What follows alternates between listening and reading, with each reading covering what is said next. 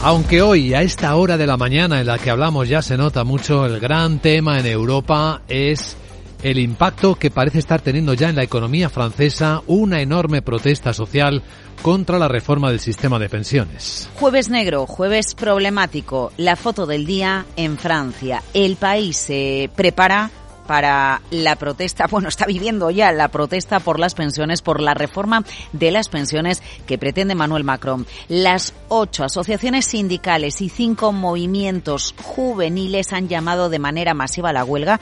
Ayer por la noche, Luis Vicente, ya se encontraban caídas de la producción energética en Francia que rondaban el 15% en un avance de lo que va a ser la jornada de hoy. Porque hoy paran los trabajadores ferroviarios de SNCF, pagan los trabajadores, paran los trabajadores de RAP, que incluye el metro y los autobuses de París, salvo las líneas que trabajan de manera automática. Para el transporte aéreo se espera que se suspendan al menos uno de cada cinco vuelos, por ejemplo, en el aeropuerto de Orly. Para la educación pública, la función pública ha hecho un llamamiento también para parar de manera masiva.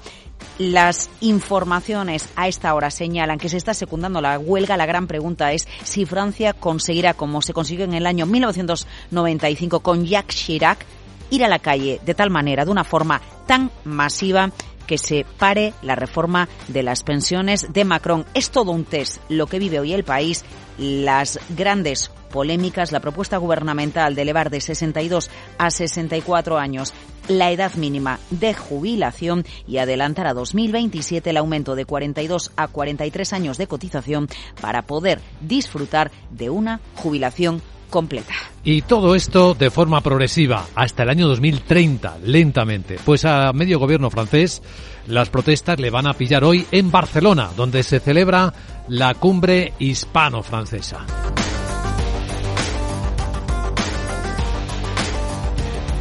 En Capital, las noticias que despiertan la economía.